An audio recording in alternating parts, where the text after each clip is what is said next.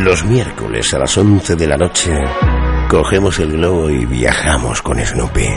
Reímos, debatimos, compartimos historias de vida irreales y sobre todo disfrutamos viajando con Snoopy.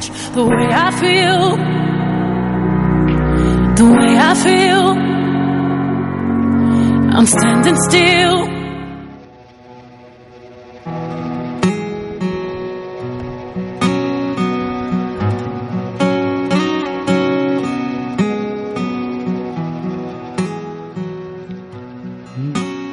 Buenas noches, snupianos, snupianas. ¿Sabéis una cosa? Que aunque solo llevamos dos semanas cogiendo el globo, os he echado de menos. Os he echado de menos porque ya me he acostumbrado. Me he acostumbrado a que los miércoles a las 11 de la noche coja el globo, abra la puertecita de la cesta, me meta en él, vaya llamando a todas esas personas que, que queréis compartir, cerremos la puertecita, abramos el gas y empecemos a volar a través de las ondas. Esta, esta semana tenemos a, por supuesto, como siempre, a Tapioca. Buenas noches, Tapioca. ¿Qué tal? ¿Cómo ha ido todo? ¿Has descansado? Me hace gestos. Bueno, a ver si conseguimos que a lo largo de. A ver si conseguimos que, que a lo largo de la noche nos vaya diciendo algo. Bueno, ya sabéis que vamos a estar viajando hasta esa hora mágica, hasta las 12 de la noche. Y hoy, aparte de, de las amigas que ya nos acompañaron en el último programa, aparte de Lady Gramola, que hoy, la que mola, que hoy nos va a traer, mm, bueno, luego veremos qué nos cuenta. Aparte de Rottenmeier, hoy vamos a tener a dos nuevas compañeras que se van a subir al, al globo. Vamos a tener a Betty Book. Y Betty Book nos hablará de libros, por supuesto. Nos hablará de clásicos y nos hablará de, de actuales. Y hay una persona que se sube al globo con muchísimas ganas y que va a dar el contrapunto de cómo se nos ve desde fuera, cómo se nos ve cuando tu cultura es diferente, es otra. Y se trata de Lucy Laguiri. Así que vamos a despegar. Tapioca nos va a sorprender con, con alguna de esas canciones con las que ella nos suele emocionar. Cerramos la puertecita, abrimos el gas y empezamos a volar.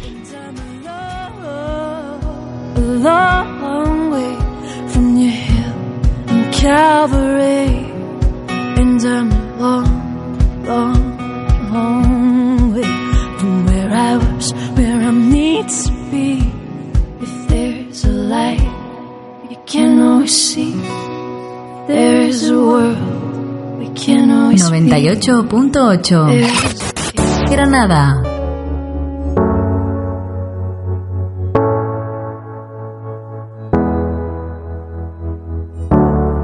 Times that I've seen you lose your way.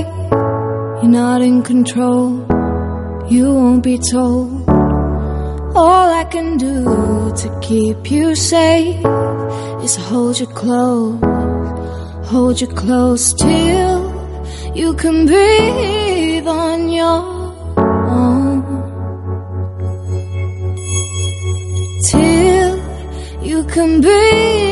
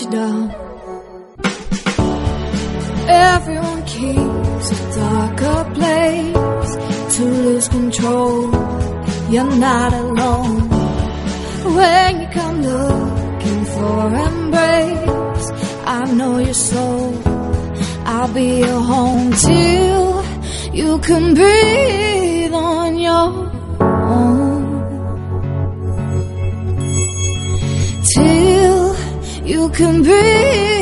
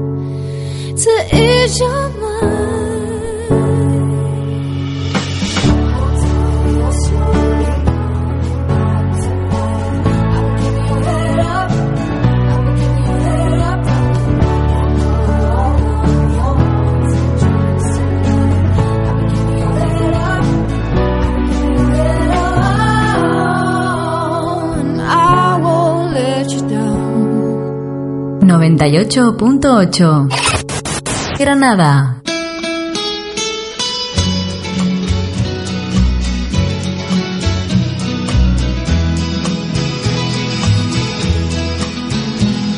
I know I stand in line until you think you have the time to spend an evening with me.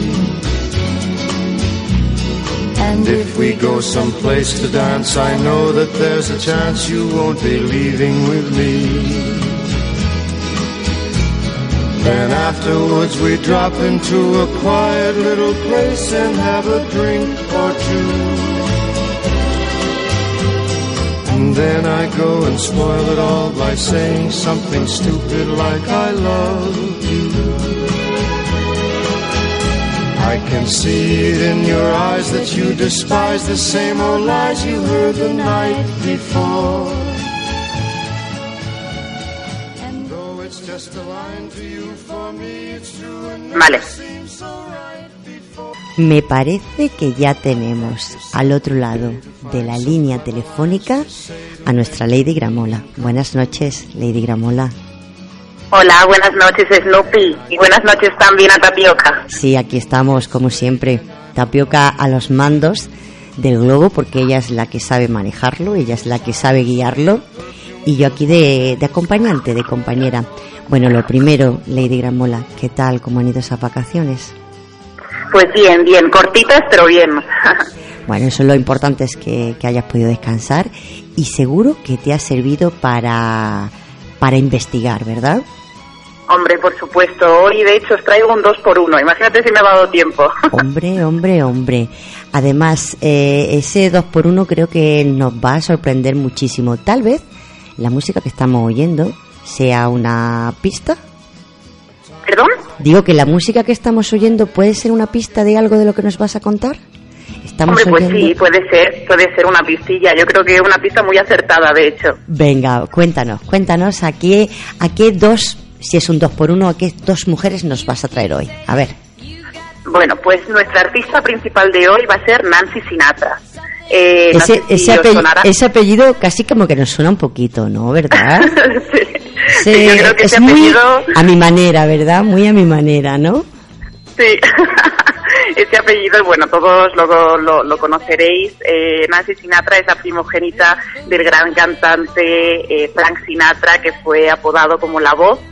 Y, y ella, pues, fue su, su primera hija Y, y bueno, pues vamos a hablar un poquito de, de su recorrido, de su historia y, de qué, hizo ella en, en su trayectoria profesional.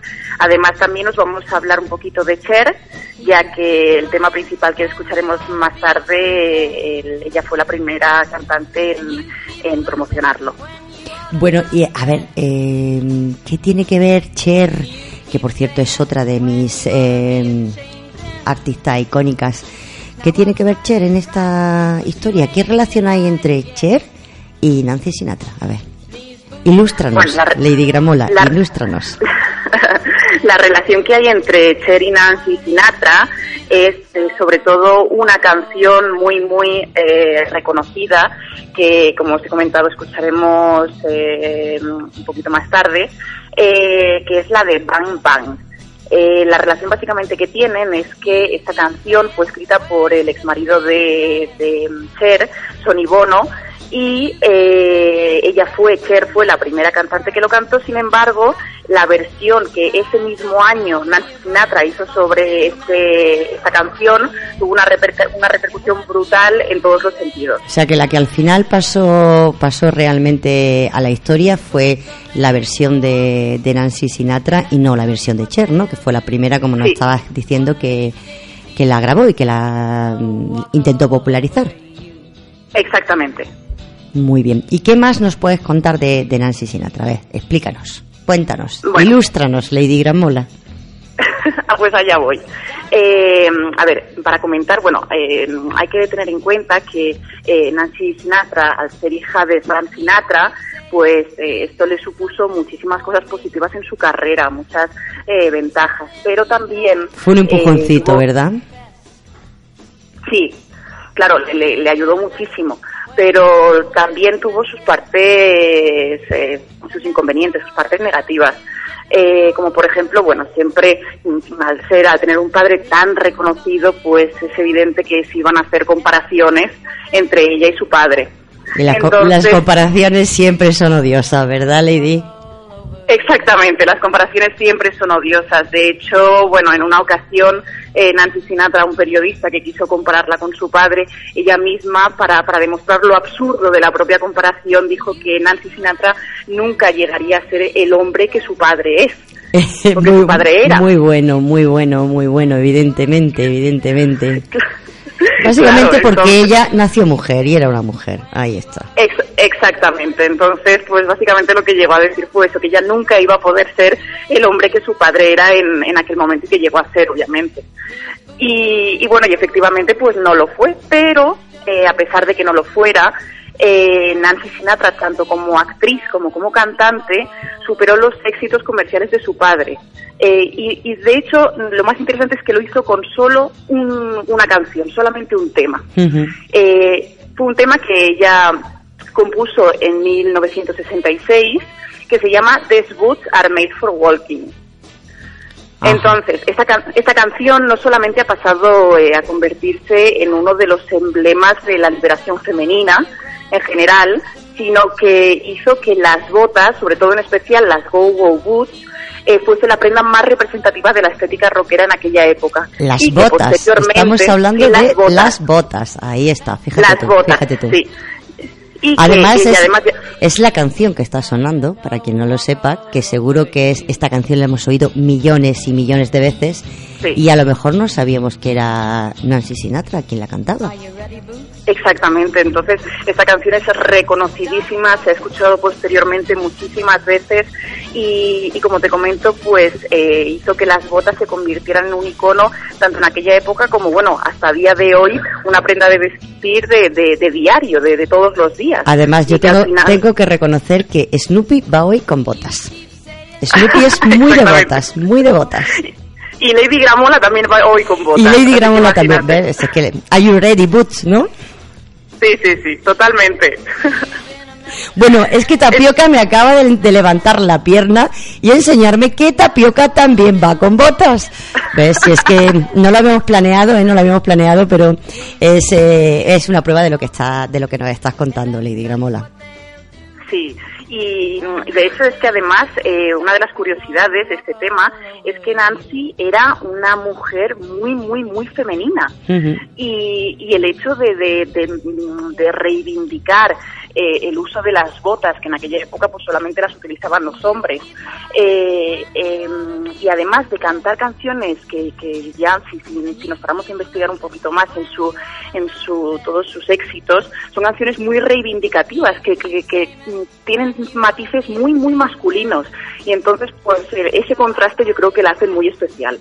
Además, eh, si me vas a, mm, si me permites un, un pequeño apunte, eh, siendo la hija de uno de los cantantes, caballeros más poco feministas, vamos a llamarlo así, de la historia, de la reciente historia eh, norteamericana. O sea que creo que, que, también cuando conoces un poco su origen familiar, pues todavía pienso que, que destaca más este, esa forma de reivindicar tanto eh, a la mujer y sobre todo el, sí. el, esa diferencia, o sea, esa eh, igualdad ¿no? que existe y, y, y, el ten, sí. y, el, y, el querer romper sobre todo con esto es masculino y esto es femenino, ¿no? Exactamente. Y en aquella época, pues imagínate lo que lo que llegó a ser eso, una, un, un boom y una reivindicación y una alteración social brutal. Y en cuanto a premios y eso, yo me parece que mmm, ahí, ahí su, su, su, su, armario está lleno, ¿no? Su, su sí, vitrina armario... están llenas, que lo de armario suena raro, sus vitrinas están llenas, ¿verdad? Sí, sus vitrinas están llenas, pero yo creo que ya no tanto, yo creo que lo más importante no son los premios que obtuvo, sino eh, el reconocimiento posterior que se hizo de sus canciones y el, el, el, uso y la cantidad de versiones que se hicieron de todas ellas. Uh -huh. Por ejemplo, cabe destacar una canción que supongo que tampoco sonará a ninguno, a ninguno de vosotros, eh, que es la de Something Stupid es una canción muy, muy, muy conocida y fue un dueto que él que ella hizo con su padre y en el que décadas después versionaron nada más ni nada menos que Robbie Williams y Nicole Kidman. Simple, eh, do, que, dos desconocidos, ¿verdad? Y además, sí, sí, do, esta está aquí, ¿eh? La estamos oyendo justo cuando has empezado sí. a contárnoslo. Tapioca, que está en todo, ah, la ha puesto en ese momento. Casi nada, ¿eh? Casi bueno, nada. Una canción, como sí. tú dices, que no es nada conocida. Nada.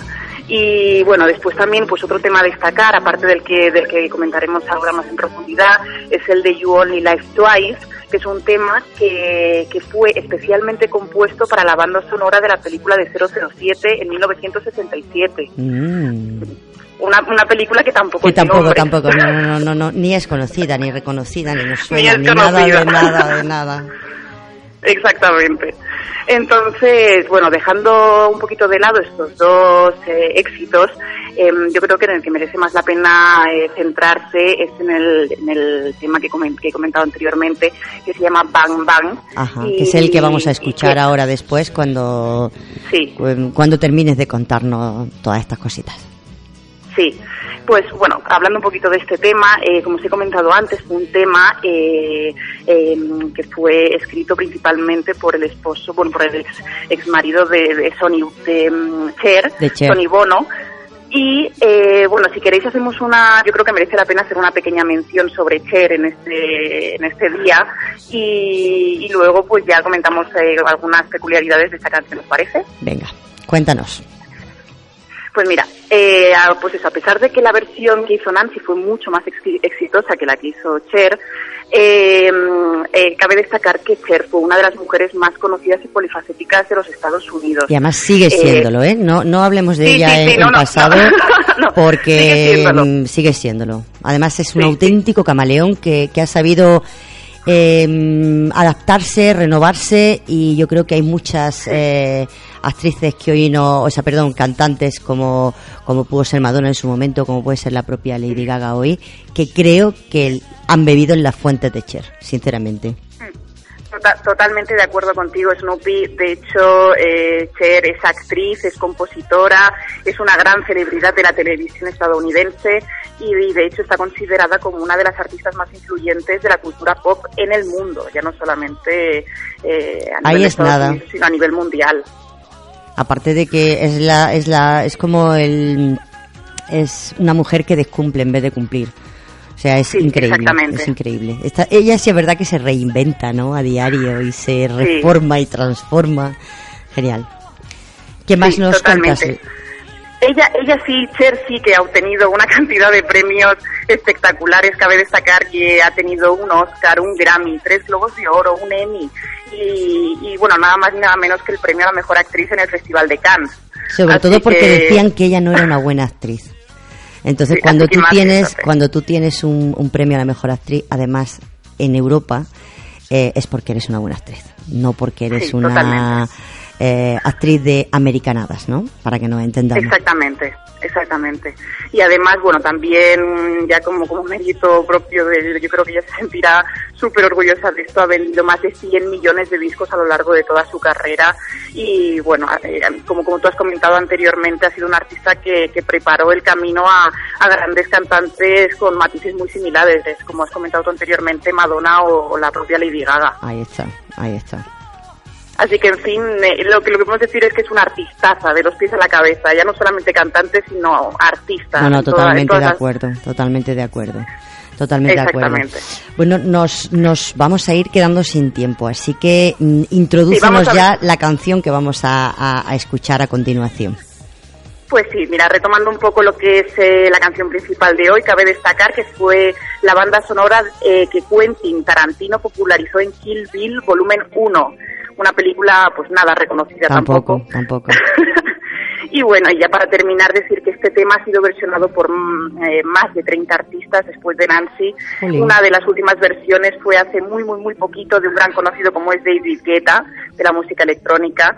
Y, y bueno, y otros artistas muy representativos que han hecho su versión de esta canción, pues son, por ejemplo, Stevie Wonder, Bon Jovi, Ornella Banoni, Carla Bruni, Lady Gaga y bueno, y su propio padre, Frank Sinatra. Bueno, genial, genial, genial, genial, genial. Pues Sí. eh, solo decirte, mm, Lady Gramola, que muchísimas gracias, que me encanta de verdad lo que, lo que nos traes, lo que nos cuentas y que vamos a dejar que, que te bajes del globo para que empieces a prepararnos algo como mínimo, como mínimo tan, bueno, tan interesante y tan intenso como lo de esta semana. Sí, por supuesto, eso, eso no lo dudéis nunca. Un beso enorme, Lady Gramola. Nos escuchamos el próximo miércoles. Otro beso para vosotras, un abrazo. Adiós. Adiós. That awful sound, bang, bang. I used to shoot you down.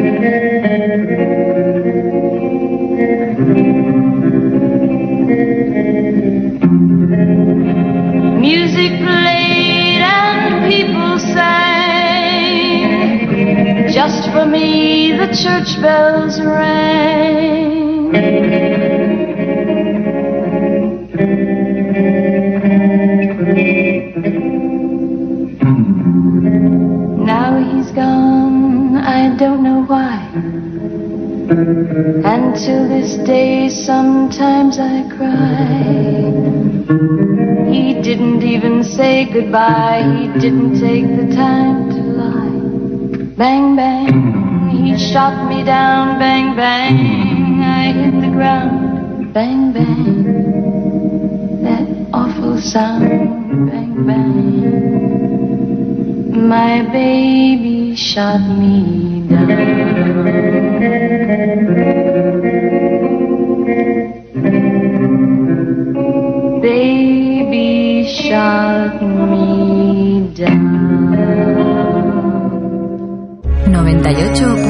98.8 Granada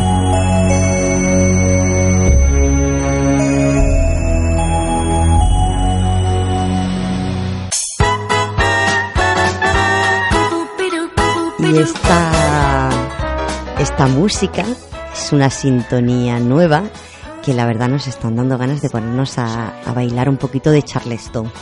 Tapioca y yo estamos deseando de ponernos a mover los piececillos, a, dar saltitos, a poner las manitas a los lados.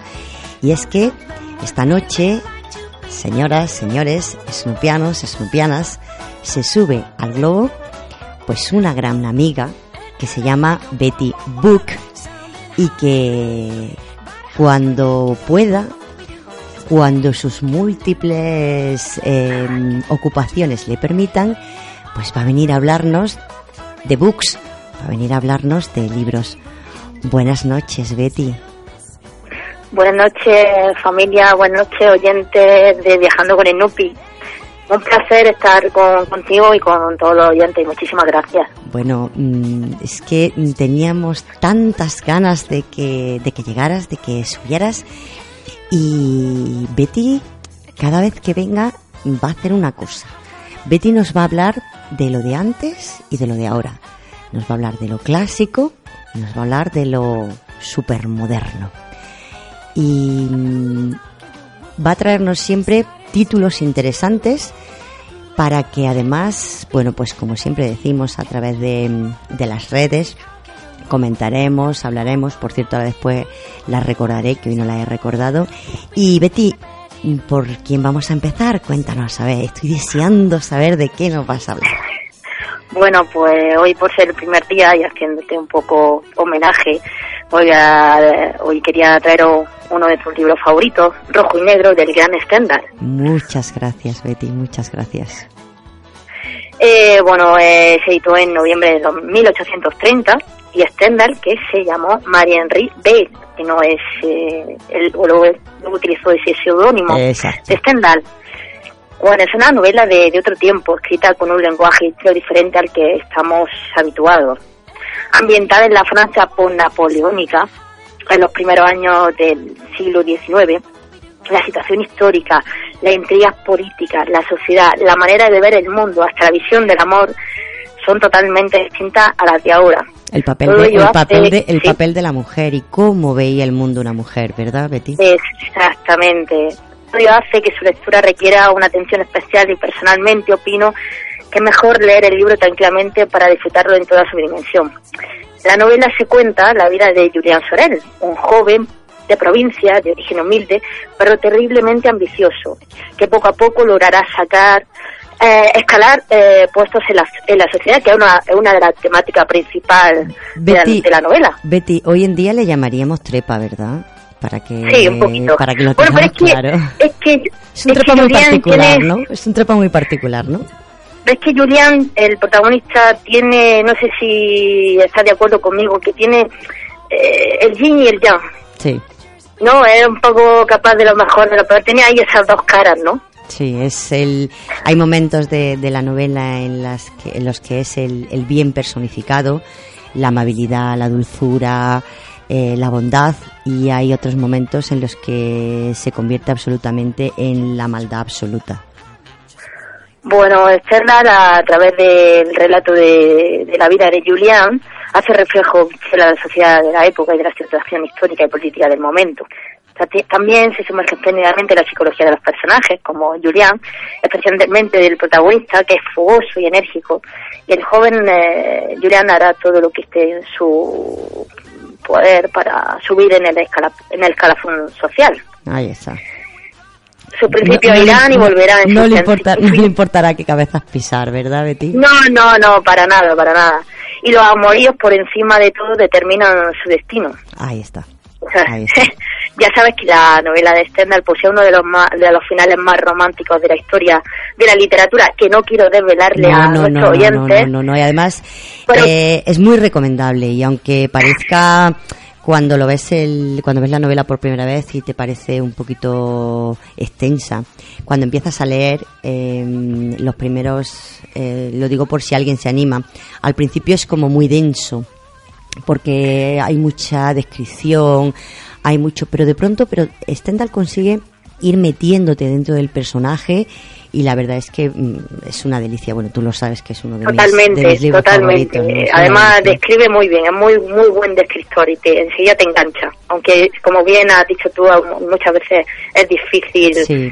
eh, Porque entra coger mucho, entra el- mucho en la el- psicología de los personajes. Es una época además en la que se escribe con mucho detalle y, y, y eso a quien le gustan las cosas rápidas y fáciles, ¿no? Pues a lo mejor le, le parece un poco indigerible, pero ni mucho menos, ni mucho menos. Es apasionante. Bueno, pues está considerado el libro como el inicio del movimiento estético realista en Francia y seguramente en parte de Europa. Y como decía Stendhal, Y aquí acabo hablando de este libro, que las novelas son como espejo a lo largo del camino. Qué bonito, qué bonito, qué bonito, ¿no? Qué bonito. Qué bonito. ¿Y alguna alguna otra recomendación? ¿Alguna otra Bueno, recomendación, Betty? Claro que sí, te traigo El elefante desaparece de Haruki Mukarami. Esto es como sí es que no tengo- el, bueno. Woody Allen, el, el Woody Allen de, de la literatura. Ah, pues a ver, a ver, venga. Del siglo cuéntanos, XXI. Cuéntanos, porque sinceramente eh, desconozco al autor y desconozco esta novela. Así que haznos una introducción que sepamos Bueno, quién- a quién nos, podemos encontrar. es una maravi- maravillosa muestra del talento narrativo de Murakami, que nos abre las puertas a otras realidades y nos lleva de la mano a mundos fantásticos. Pues va de un hombre que se, se- se- se obsesiona con la insólita y misteriosa desaparición del, del elefante en un abogado en paro que recibe el encargo de su mujer de encontrar a su gato, otra historia, una pareja de recién casados que deciden atracar un McDonald's en plena noche, una curiosa digresión sobre los canguros, un enano diabólico que baila, un joven Bueno, empeñado en bueno, burlarse de su futuro cuñado, un pirumano confeso. O Todo sea, los eso, protagonistas de todo- el- todo eso, Sí, mira, lo- mira, mira, mira, qué Desde luego variado, variado es, variado es, ¿verdad?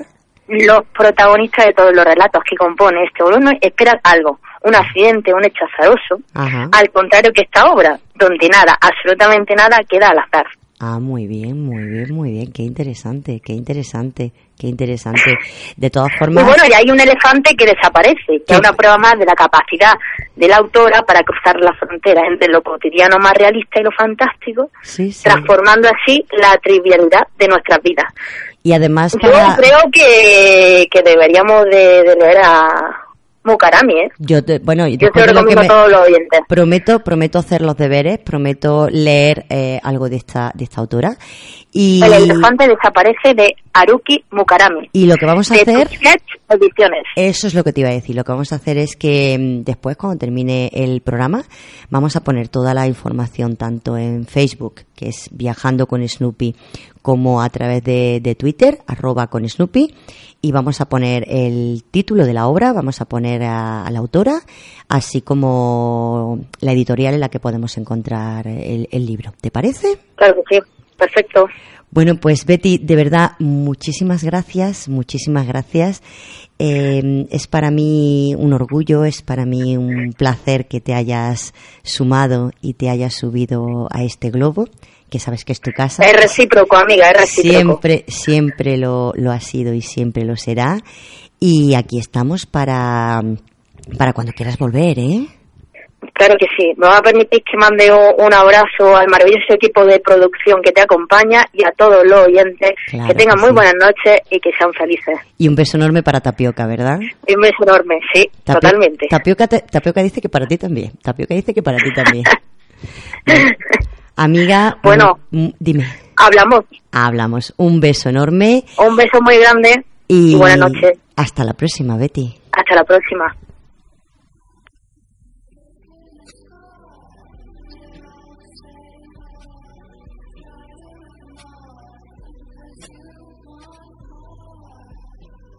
Noventa y ocho punto ocho Granada.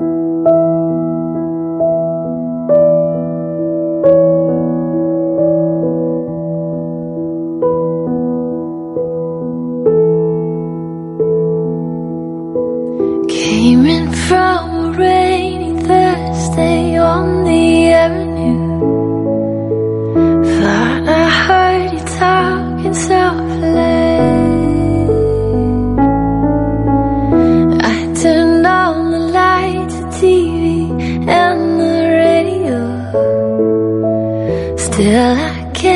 Escape the ghost of you.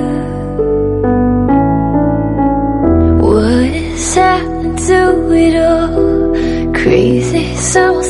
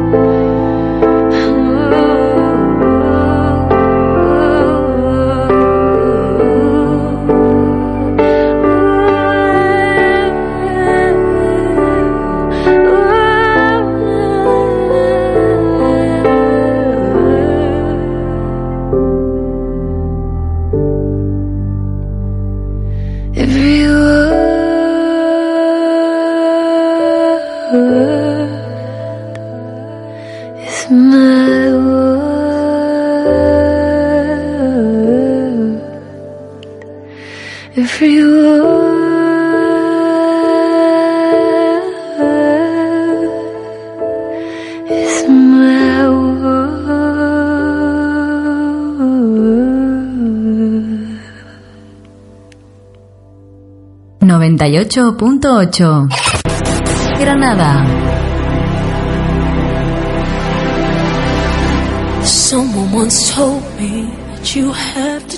Acabamos de, escuchar a, Betty Book, que era una nueva compañera, una nueva viajanta, un, una nueva adquisición.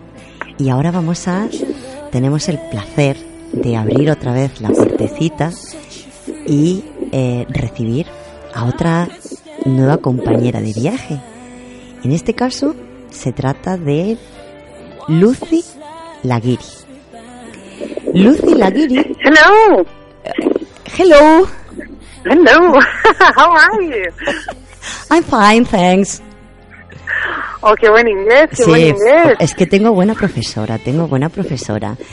Eh, Lucy, mm, welcome, welcome Thank to the eh, Viajando con Snoopy. Eh, muchísimas gracias por, por querer subirte a, a nuestro globo y muchísimas gracias porque a partir de ahora, pues cada semana nos vas a traer un poco la visión de los otros, ¿no?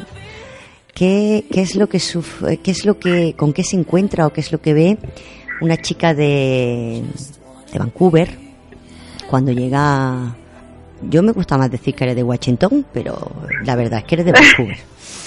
Cuando llega a un país como, como España y una cultura totalmente diferente y mm, no sé de qué nos vas qué nos vas a ir contando Lucy eh, semana tras semana Pues mira, eh, os voy a ir contando un poco mm, cómo lo he vivido yo en primera persona, ajá sobre todo eh, también desde la visión venía desde la visión de, sobre todo de la familia donde yo vengo, ¿no? Ajá. Con una de las cosas que recuerdo que comentamos, pues eh, yo vengo de una familia de mujeres. Somos todas mujeres. Una una- un, Entonces- un matriarcado, un matriarcado auténtico, ¿no, Lucy? Efectivamente, entonces somos todas mujeres, todas luchadoras, todas hemos querido hacer la diferencia. Entonces, sin ir más lejos, la, la que más ha sido mi abuela, la que ha empezado, que ha sido la primera en quitarse el apellido de mi abuelo. En Bueno, eso- 50 eso era impensable. Claro, porque además eso eh, en España no, no nos parece importante porque, porque por tradición mantenemos nuestros, nuestros apellidos, pero en un país como el tuyo en el que la mujer tenía que asumir el, el, el apellido de- del marido, eso mm, era un- una auténtica declaración de intenciones, ¿no, Lucy? Totalmente. En un principio, pues incluso se creían, pues, que los hijos eran cada uno un padre distinto, eh, que de casualidad les puso ese apellido a mi, bueno, a mi madre y a mis tías, porque son todas mujeres. eh, fin, que ella era, no, yo me llamo así, a mí no me vas a cambiar el nombre. Y yo recuerdo que tuvo problemas para hacerse el pasaporte una vez, Ajá. porque justamente eh, cuando ella ponía su certificado de nacimiento te cambian hasta eso. Claro, Te ponen pues tu segundo ape- tu apellido, Claro. ya lo cambian, no tenemos segundo apellido. Claro, Entonces claro. ya cambian por el apellido de tu marido. claro. Él decía que no. Ella decía que ella tenía su firme. apellido y que a ella no se lo quitaba a nadie, ¿no? Efectivamente. Qué bien, qué bien. Entonces fue una, una gran luchadora de los derechos de las mujeres. Muy bien. Y yo noto muchas cosas que yo le cuento a mi madre, hoy en día es mi madre que está al frente de todo lo que estaba mi abuela, Sí, ella, ella es la que, Eh, la, la que ha asumido el mando, ¿no? La que ha asumido el es mando la que ha asumido el mando. Mi madre y mi tía mm, con fuerza doble. Ah, muy bien, muy bien, yo. muy bien. Y, y muchas cosas que le digo, mamá, me ha pasado esto, me ha pasado lo otro, y dice, te está pasando igual que cuando yo tenía tu edad. Bueno. Cuando ella en los años 80 en Canadá Ajá. luchaba contra las cosas que nosotros nos encontramos de frente ahora mismo, Tú fíjate. aquí en España. Eso, me, Es curioso. visto- eso te iba a decir, visto desde, desde tu perspectiva, eh, eso es porque las historias se repiten o porque, en fin, todavía nos quedan cosas que superar que a lo mejor pues vosotros en Canadá ya habéis superado. Pues mira, hay cosas por superar que en Canadá ya hemos superado y otras no. Hay un poco una mezcla de todo. Hay cosas que, por ejemplo, pues el tema de no llevar el apellido de nuestro marido prácticamente no se lleva. No conozco a nadie de mi edad que lleve los apellidos de su marido. Por no decir que creo que no conozco a nadie de mi edad que se haya casado. Ah. Con lo que ya está, con lo que ya está en el instituto. Nosotros nos juntamos, compramos casa, vemos y no, no tenemos ese ímpetu en casarnos, ¿no? Sí, no, no es, es Eh, decir, hacéis vida conyugal, por decirlo de alguna manera, ¿no? Y a lo mejor con, con más libertad porque para vosotros el tema de pasar por un juzgado o pasar por un altar, independientemente de cuál sea la religión, no es algo importante o no es algo No es algo ¿no? importante, para nosotros es un simple papel. Y a ti Por te, ha, lo cual, te ha- te ha eh, chocado, te ha chocado, Lucy, a lo mejor la importancia que aquí todavía se le sigue dando al acto de, de la boda barra bodorrio que, que, vivimos aquí. ¿Eso te, te, te llama la atención? Muchísimo. Yo recuerdo que en el año 2006, concretamente, estuve en cinco bodas en un mes, que yo pensaba que me iba a dar algo. Y cuando se le decía a mi madre, me decía, anda, ya no puede ser. Tú me decías, ¿Qué es pasa, que Todas las imposible. bodas te apuntas. Digo, no. son bodas, i- son, ir, son bodas imprescindibles. ¿no? Son bodas imprescindibles. Son bodas Efectivamente. imprescindibles. Si yo fuera todas las que me invitan, no pararían todo el año. Claro, claro. Bueno, Lucy, pues eh, ya sabes dónde tienes tu casa, ya sabes que, que cada semana te vamos a esperar aquí, que cada semana vamos a estar pendientes, pues bueno, pues los miércoles por la noche, ya la hora que tú entras es prácticamente al filo de la medianoche, que, que creo que para una canadiense nuestro horario le deben de parecer también horribles, ¿no? Sobre Extraños. todo porque yo soy de las que se levanta todavía a las 6 de la mañana. Entonces, eh, lo de estar, bueno, te, te agradecemos doblemente que sea ya las 12 menos cuarto aproximadamente y que, y que, estés a- es que estés ahí. Aunque yo tengo que decir que como soy amiga de Lucy, sé que a la una de la mañana nos whatsappeamos y me responde. O sea que Sí. Lucy duerme poco, ¿verdad? Sí, Lucy duerme muy poco. Pues amiga, compañera de viaje, eh, un placer. Esperamos que también. cada semana, bueno, pues nos cuentes algo, algo que te haya llamado la atención, algo que te choque, algo que, alguna historia divertida o Yo menos os iré divertida. contando, ya tengo una pequeña lista Sí, desde que hablamos de las cositas. Genial. Además, mm, como te comenté, no sé si vas a poner, ¿le vas a poner la canción que te Sí, comenté? sí, sí, sí, sí, sí, sí, pues claro. mira, nada más que justo antes que la ponga, los que sabéis inglés escuchadla bien, las de- los demás buscáis la traducción. Ajá. Eh, lo que viene a decir el principio de la canción Es, es, es la que hemos puesto no justo busques- cuando hemos empezado a hablar contigo. claro, exacto, pues no busques tu zona confort, busca la felicidad. Perfecto. Y esta es la frase que hay que saber y hay que decir, hay que hacer. Pues esa es la frase con la que nos vamos a quedar esta noche, Lucy. Que no busques el confort, que busca la felicidad y no siempre tiene nada que ver con el confort. Así que, amiga, Exacto. Compañera de viaje, nos volvemos a escuchar el próximo miércoles. Un beso. Un beso a todas. Adiós. Adiós.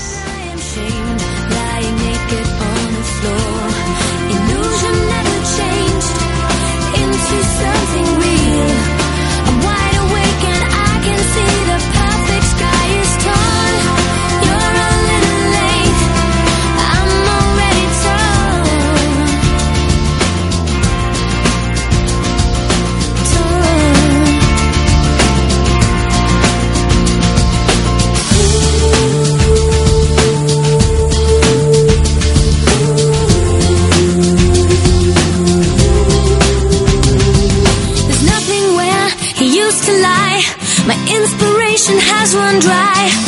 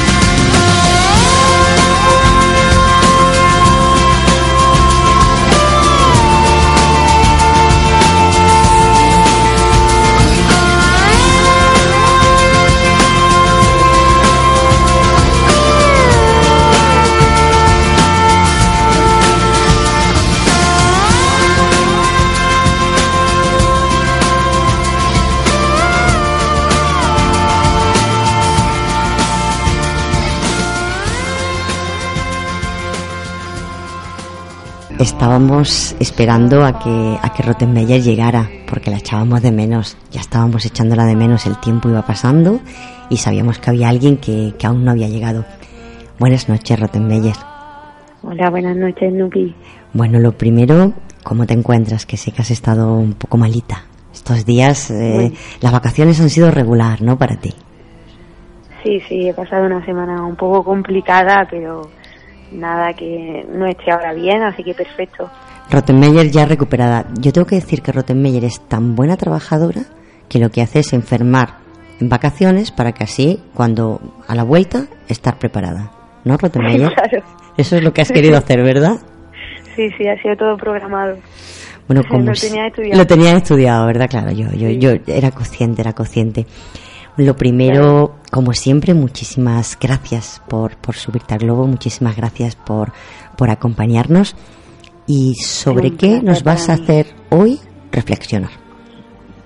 Bueno, pues sobre un tema que todos conocemos, ya que, bueno, son dos temas que todos conocemos, que tristemente tanto en Semana Santa como esta semana hemos tenido que vivir. Hablo de los dos atentados que hemos sufrido tanto en Bélgica como en Pakistán. Ajá.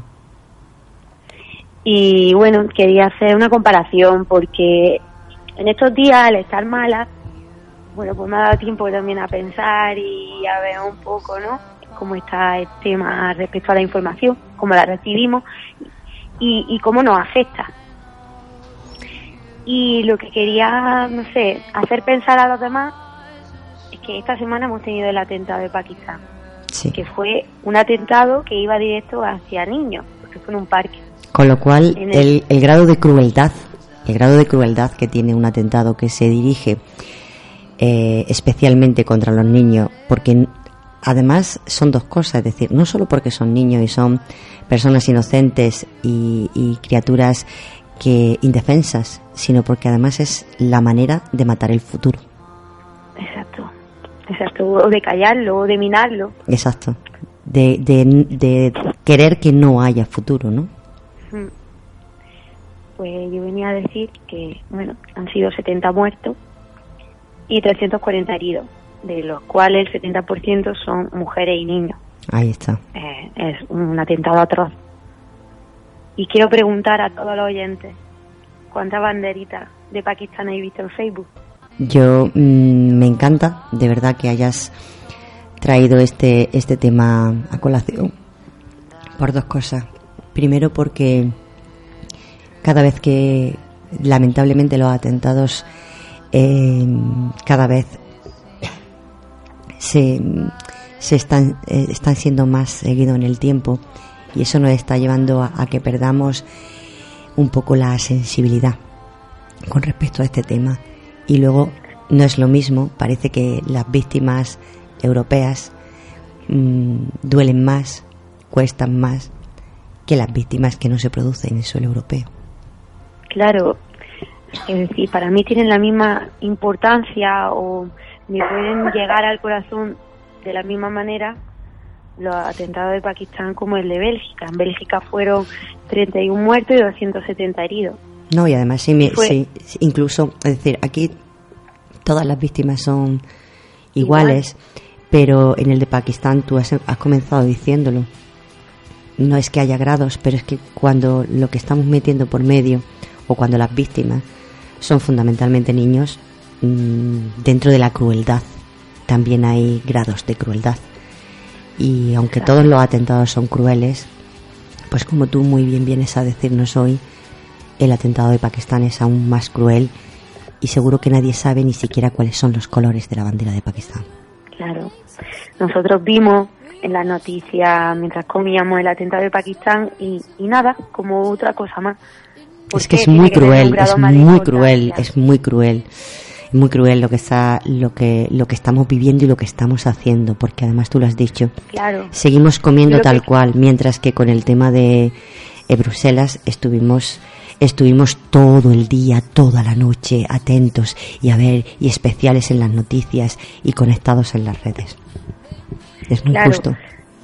Yo lo que quiero hacer es una crítica hacia todos nosotros en general como sociedad, porque está más cerca, porque hay menos kilómetros, porque son europeos, tienen más importancia. Yo creo que no. Exacto. No hay muertes de primera, no hay muertes de segunda. Hay un problema que tenemos que solucionar, porque como humanidad no valemos nada. Cuando, cuando pensamos que una muerte en un, en un sitio más cerca de nosotros Es más importante tiene más otra. importancia. Yo creo que es un problema que hay que solucionar de igual en el sitio en el que ocurra. Muchísimas gracias, eh, Rottenmeier, por, por esta reflexión que nos traes hoy, porque es muy dura, es muy cruda, pero es la realidad. Como tú muy bien nos has dicho, los seres humanos son, somos igualmente de humanos, hayamos nacido en el continente en el que hayamos nacido. Y las víctimas da igual el color de la piel, la religión, da igual todo, porque todas son vidas humanas que se pierden. Sí, así es. Muchísimas así gracias. de. Muchísimas gracias por, por hacernos reflexionar. Muchísimas gracias por, por hacernos pensar. Recupérate y, y sigue, sigue investigando para que, gracias a ti, cada semana seamos un poquito más humanos. Gracias a ti por dejarme viajar en tu globo. Mm, Es, no, no es mi globo, sabes que es el globo de todas. Muy buenas noches, Rottenmeier. Muchísimas Buenas gracias. noches. Buenas noches.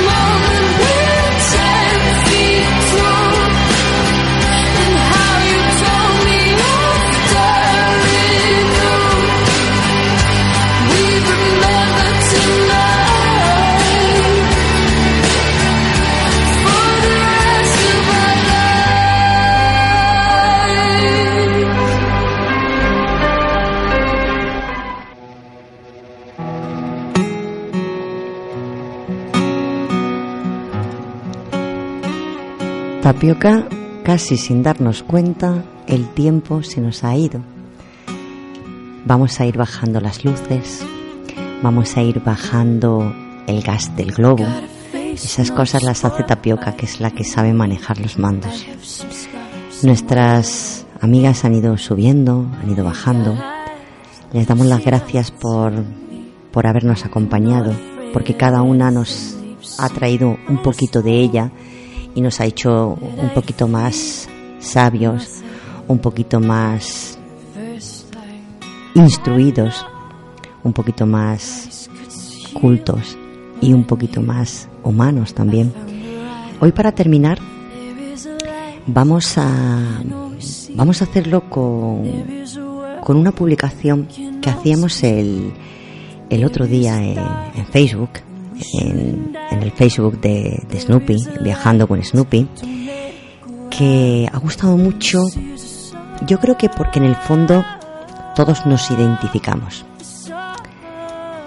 La vida es como salir a correr, y eso lo dice alguien que hace poco se reía de la gente que corría y decía runner, jajaja. Ja, ja.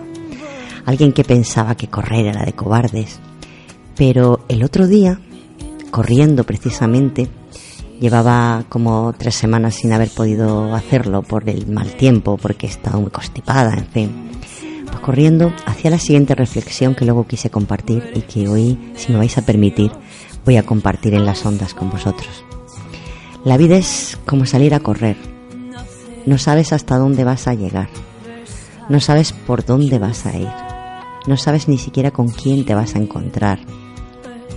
No sabes mm, ni siquiera eh, eh, que sé cuál va a ser tu camino. No sabes nada. No hay nada, pero hay un algo fantástico en ese nada. Y es que no hay nada que te siente mejor que seguir cuando crees que ya no vas a poder más. Hay pocas emociones, pocas sensaciones que nos hagan sentirnos más fuertes, más vivos, más vivas, mejores. Así que, independientemente de que corras, saltes, bailes, leas, cantes, montes en bicicleta, nades, juegues al fútbol, me da igual. Porque la filosofía es la misma. Es vive, vive, vive. Y sobre todo, no dejes nunca de intentarlo. Muy buenas noches. Apagamos las luces. Cerramos el globo. Llega la hora mágica. Y nos vamos hasta la próxima semana. Adiós.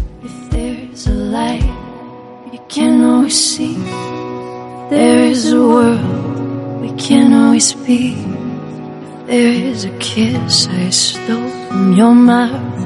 And there is a light. Wow.